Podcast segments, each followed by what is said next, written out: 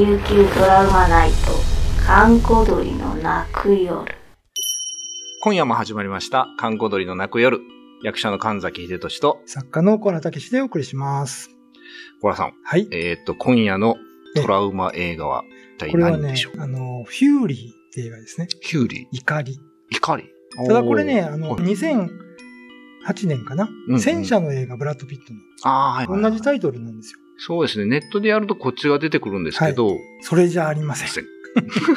あの、根、根っからの、あの、まあ、恐怖映画の、まあ、ファンではあるんですけど、うんうんうん。これはね、ちょっと時代からすごい早かったなるほどですね映画だと。思うんですね。ブライアン・デ・パルマ監督なんですけど、あ、すごい。ネットで、フューリー、デパルマで入れてもらうと、これが出てきますよね。そうそうですねんで、これどんな映画かというと、うん。はい。えーアメリカで超能力者をうん養成して。で、それをへ兵器として使うという期間があってね。で、そこで出会った、うん。まあ、男女の話なんですけど、はいはい。えーその男の方のお父さんをカーク・ダグラスがやってるんですね。お名優カークダグラス。あの、マイケル・ダグラスのお父さんですそね、っちの方が有名ですかね。みんなでわかりますね。はい。で、これね、あの、最初のシーンがなんかすごくて、最初、こうタイトルが音楽とともに流れて、うん。それが終わると、うんビーチのシーンが出てくるんです。はいはいはい。すると、向こうからね、カーク・ダグラスとうん息子さんがうん。泳ぎながらこう上がってくるシーンなんですよ。うーん。で、そこの音楽がう、んそれで終わりましたみたいな、じゃじゃーんって終わって、二人が上がってくるんですよ。へーそれがすごい劇的で面白くて、へーで、その後すぐ襲われるんですね。うんうんうんうん。で、カーク・ダグラスがそこから親子で引き離されて逃げるんですけど、はいはい。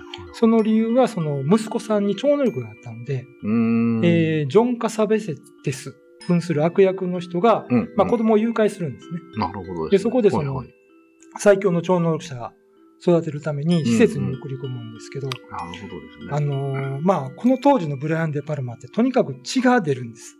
ああ、そうですね。あの人ね超能力をこうやると、うん目から鼻から耳から血がドーってあ流れてきて、ーこうきつい描写ですね。そうなんですよ。っていうとね。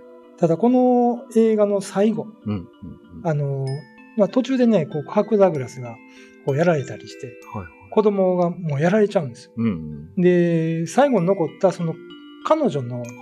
超能力者が、ええージョンカサベ・カサベテスを殺すんですけど、その殺し方がね、うん。とりあえず見てください。すごいかなりです。すごい。はい。語り。草になってますね、そこのシーンはね。あ、スキャナーズの爆発シーンみたいな感じです。ああ、なるはい。まあでもちょっと話聞いてるとスキャナーズに通じるとこ結構そうですね。ありますね。超能力対決みたいな。これこれも原作がありまして、えーオカルト。ト小説の大家のジョン・ファリスっていう人がね、はいはい。書いてる原作が、うんまあ、スキャナーズとかよりもずずっと前のものなので、あの、それもね、まあ、今古本屋でしか手に入りませんけど、非常に面白い本でしたので、興味のある方は。1978年はい作ですよね。まあ多分、えっ、と、この頃あれでしょ、多分超能力ブームみたいな。そうですねね。ユリ・ゲラーさんのスプーン曲げとかいろいろあって、ありました。かなりこの超能力がなんかね、国家機密みたいなのは結構リアリティある背景が。あったのかもしれないですよね。えー、1978年の方のフューリー。これはギャオで今視聴できます。で、えー、ツタヤの方でもお置かれているようなので、えーぜひ皆さん一度ご覧になってみてははい探して。みてください。えー神崎仁と、小原武史でお送りしました。でちょっと似たような映画で、うんうん 炎の少女チャーリーっていうのがああ、あありましたね。これ、現代がね、フはいァイヤースターター。ファイヤースターター。着火剤。着火剤。あれでもなんですか、感情で燃えるんでしたっけ？なんか、あれはね、あの、ドリュー・バリモアを扮するチャーリーっていう女の子が、はいはいはい。あその前にそのお父さんに、うんうんうん。えっ、と、アメリカのなんか、実験注射の、はい、はい。それに参加するんですよ。ああ、なるほど、で、それ、に参加して、なんか注射打たれた親のうん子供が超能力を持つと。うーん。で、その超能力を持った子供を、うんまあ、政府機関がまた追うんですけど、はいはいはいはい。この、なんか、その、チャーリーの、え、炎の少女チャーリーは、うん。なんか知らないけど、DVD 化されてないんですよね。あ、そうなんですか、うん。見ますけどね、なんか YouTube とか。あれは単にパッケージを見てるだけなんかな。うん。あ、もしあるんだったらちょっと、あの、僕欲しいですね、これは。え、な、なんすか？なんか曰く付きとかですか？チャーリー。なんですかね。いや、よくわからないけど、スティーブン・キング原作なんですよね、これね。ああ、すごいですね、スティーブ・キング。もうなんだね。最後が面白くて、うん。あの、チャーリーが、うん。あの、お父さん殺されたから、はその、米軍の特殊部隊に向かって攻撃するんですけど、い。はいはなんか知らんけど、ブーンってやったら、い。うん。ここに火の玉ができて。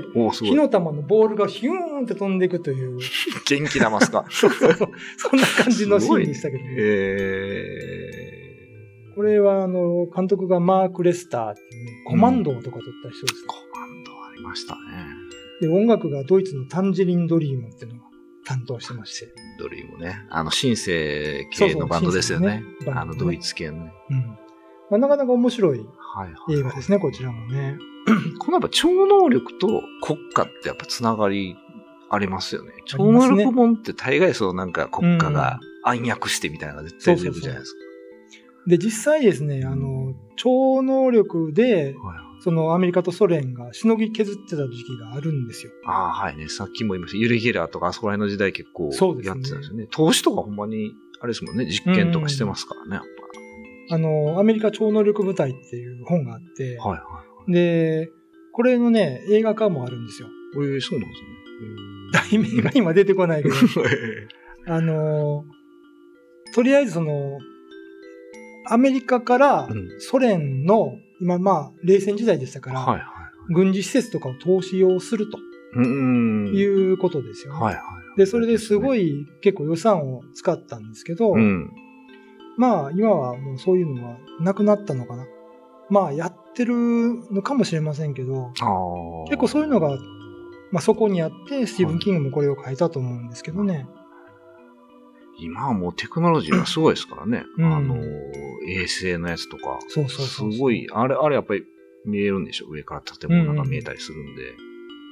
もう超能力は必要ないのかもしれないですけど。うんでもなんか未だにやってそう。中国とかやってそうですね。やってそうですよね。ソ連とかね。うんあっちの人らの方が結構、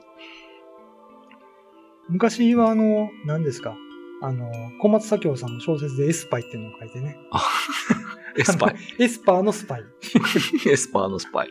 あれも映画化されましたけど、これも面白いですね。今見てもなんかね、う。うんん、まあスキャナーズの走りみたいな。確かにね、好きなーズ。あと、だから僕らの世代とアキラとかですかね。そうそうそうそうアキラね。まあ超能力っていうのは、いつの時代もなんか、こう、想像力をくすぐるのかもしれないですよね。まあそうですね。うんまあ一種憧れはありますよね、超能力とね。で、実際ね、なんかこの、こういう話の底にあるのは、うん。あの、アメリカがはいはい昔その人体実験を結構してたんですよ。あヒッピーの時代とかはいはいはい。なんか新しい薬を被験者に注射したりとか。あの LSD とか、そうそうそう。結構あのロックミュージックとかそういう洗脳の一つのね、うん。あの実験だったみたいな話結構ありますからね。